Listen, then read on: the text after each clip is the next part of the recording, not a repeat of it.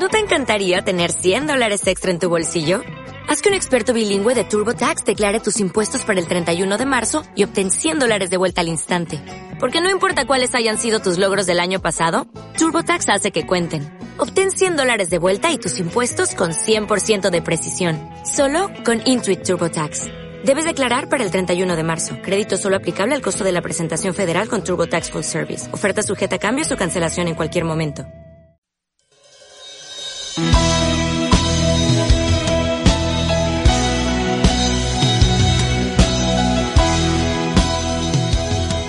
Muy bien.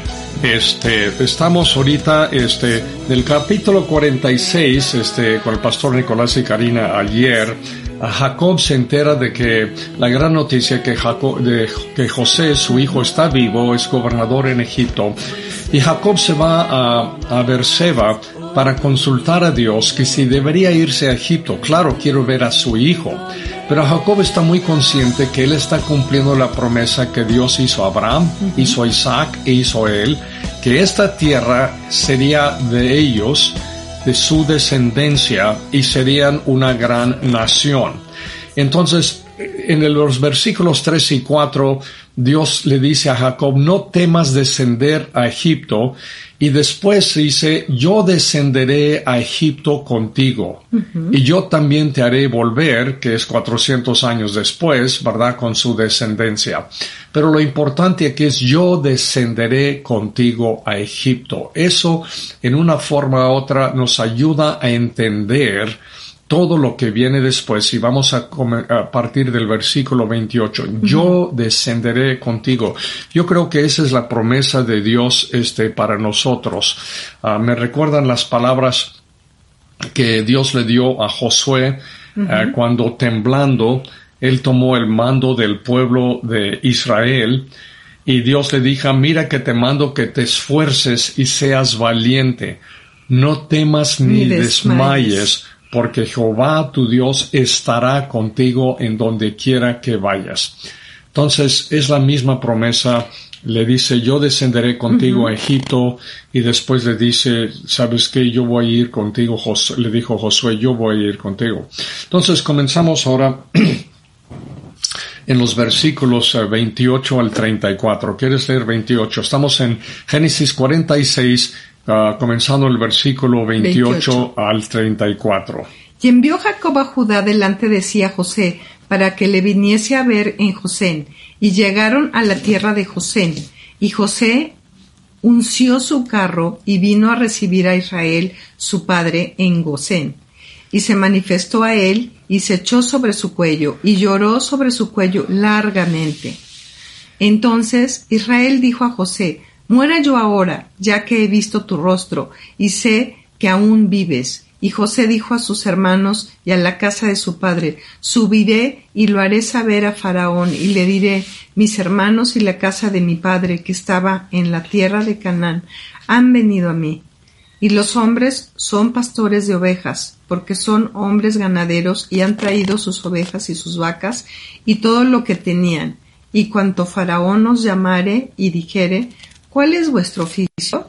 Entonces diréis, hombres de ganadería, han sido mis siervos desde nuestra juventud hasta ahora, nosotros y nuestros padres, a fin de que moréis en la tierra de Gosén, porque para los egipcios es abominación todo pastor de ovejas.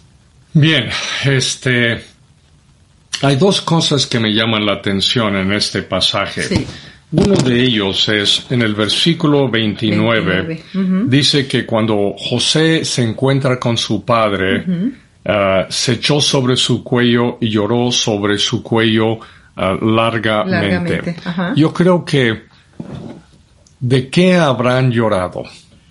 ¿De qué habrán llorado? Serían, yo creo que recuerdos y pensamientos del pasado ah, que ni tienen que mencionar tantas cosas pasan por su mente, ¿verdad? Que, no estuvieron juntos, el momento que él pierde a su madre, estaba lejos, él se casa, pasa, José, José se casa, no estuvo su padre ahí, Cuando es vituperado, cuando es en la cárcel, tampoco estuvo su, estuvo su padre ahí. Estaba solo. Así Ah, es. 20 años perdidos como familia. Así es.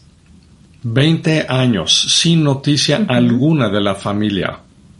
Nada más pienso cuando José era esclavo, cuántas noches se durmió llorando. Muchas. 17, 18 Muchas. años, arrancado de su familia, llorando. Sin ver a Benjamín, su hermano. Sí, y Raquel, mamá de José, que falleció, nació Benjamín, pero José, pues, no pasó po- poco tiempo con él, ¿verdad? es. Este, él creció sin su hermano. Um, yo creo que lloró de que, lloró de que su papá lo había escogido como hijo favorito y causó celos. Lloró por, por lo que su papá han de haber llorado por eso. ¿Me entiendes? Es decir, están llorando los dos, Jacob y, y- y José, y están pasando por su mente todos estos pensamientos. Ni los es. tienen que mencionar. Pero son cosas que provocaron la, la- la fractura en la familia Así es. los celos en la familia, de que José se pusiera esa túnica de colores, de que José contara los sueños a sus hermanos. Así es. Es un, es un inmaduro, ¿verdad? Sus Claro, era un chico joven. Un chico joven, un Así chico es. inmaduro, le está echando leña al fuego, está causando problemas, ¿verdad? Y su papá también, su papá cometiendo errores. Hijo favorito, túnica de colores, se lo está echando en las narices de los otros. Es terrible. Es Claro. decir, está llorando por una familia disfuncional. Totalmente. Una familia Y disfuncional. también el dolor del agravio de los hermanos, porque él era muy joven. Sí, y que los, eh, ellos mancharon su túnica con sangre para decirle al papá, mira, encontramos esto. Sí. 20 años de engaño. Josué, Mentira. Jacob pensando que su hijo fue despedazado por un animal. Los hermanos guardando este secreto que seguramente les molestaba. Hemos Claro, engañado a claro. nuestro padre, pero también él tuvo hijo favorito. ¿Sí me entienden? Es decir, es terrible. Una situación muy difícil. Ah, los años que José pasó en la cárcel por algo que no hizo con la señora Potifar. Ah, lo que estoy viendo aquí es tanto dolor, tanta angustia, tanta tristeza. Así es. De veras, el pasado tan terrible y 20 años. Pero esos 20 años era para Dios trabajar en la familia.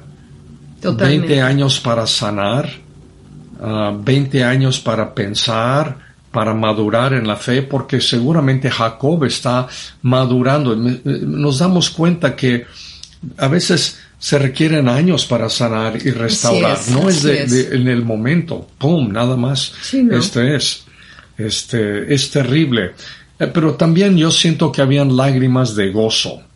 ¿De qué sería gozo? Porque ya se reunieron. Claro, ya hay una restauración. Dios les permitió verse. Sí, ah, Sí. gozo porque Jacob aún está con vida, vida, viviría otros 16 años en Egipto, ver a, ver a, ver a su descendencia unida. Así es. Es, es una nueva familia.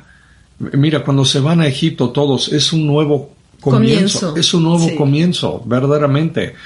Ah, Jacob y sus hijos tendrán una tierra fértil, ah, ¿verdad? Porque van a estar apartados de los egipcios y van a tener un lugar, y van a, a José les asegura que van a tener para comer ellos y su ganado, una tierra fértil, porque el resto de los egipcios han dado todo su dinero, han dado hasta sus tierras Así es. a- a- al faraón.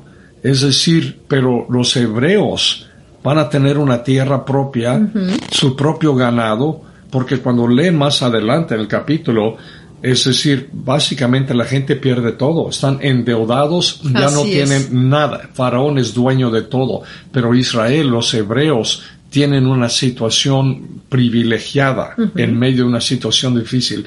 Y yo creo que el gozo de saber para José y, y su papá es que todo esto fue el plan de Dios.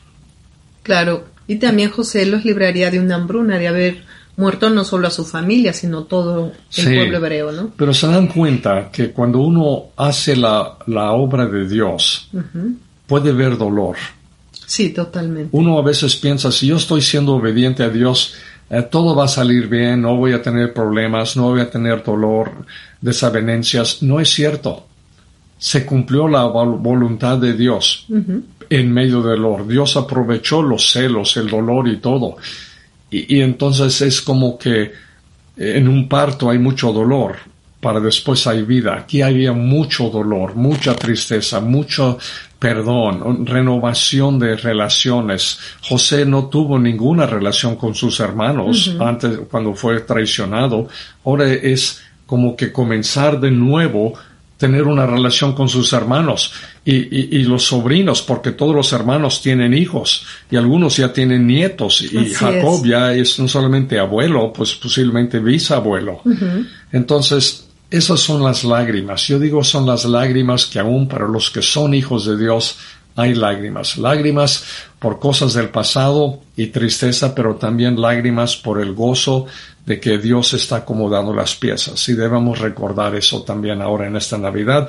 Para muchos esta Navidad también puede ser un tiempo de dolor. Eh, miembros de la familia que ya no están, fracturas en la familia, cosas. Pero eh, viendo el futuro, Cristo vino Cristo entró a esta tierra para restaurar, para salvar. Así es. La segunda cosa que me llama la atención en este pasaje es en el versículo 34. Porque al final, cuando está diciendo José, ¿qué le vas a decir? Dile que son, ustedes son vaqueros, son pastores de ovejas, básicamente está diciendo, ¿verdad? Porque para los egipcios es abominación todo pastor de ovejas. ¿Cómo van a tener la tierra de Gosén? Si dicen que son lo que son, para los egipcios ser pastor abominación. esa abominación no tiene nada que ver. Entonces los van a apartar a la tierra de Gosén, que es una tierra fértil, que es una tierra buena, está junto al río aparentemente Nilo, yo creo, y entonces en una forma u otra decir lo que son los va a apartar.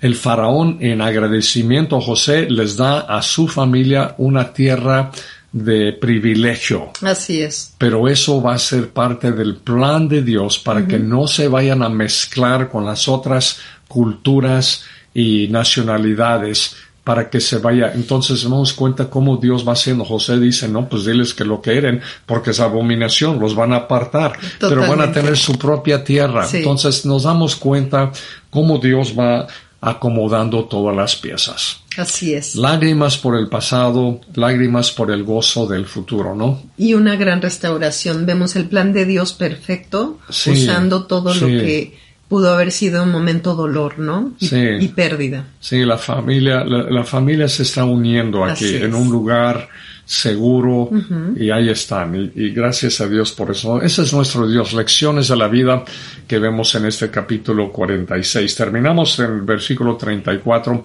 Gracias por acompañarnos hoy, este, viendo cómo Dios, a veces lloramos por el pasado, pero yo, lágrimas de gozo por el futuro. Así es. Vamos a orar para que Dios bendice tu día hoy. Padre Santo, gracias por hoy. Este Padre Santo, cuando vemos atrás eh, lágrimas del pasado, pero también lágrimas para el gozo del futuro, el apóstol Pablo dice que dejando atrás y prosiguiendo adelante al supremo llamamiento de Dios en Cristo Jesús.